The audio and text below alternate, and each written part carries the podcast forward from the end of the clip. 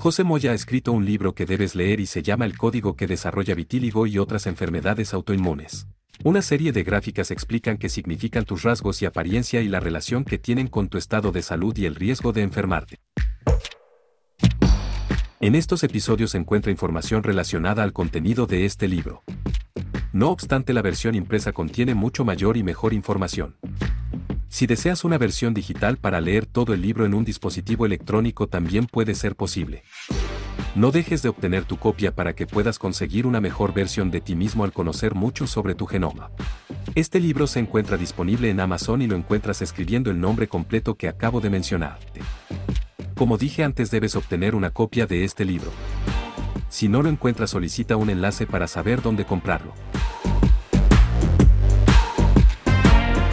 En Spotify puedes ver en vídeo la presentación de este ejemplar que distribuyó más de mil ejemplares el día de su lanzamiento.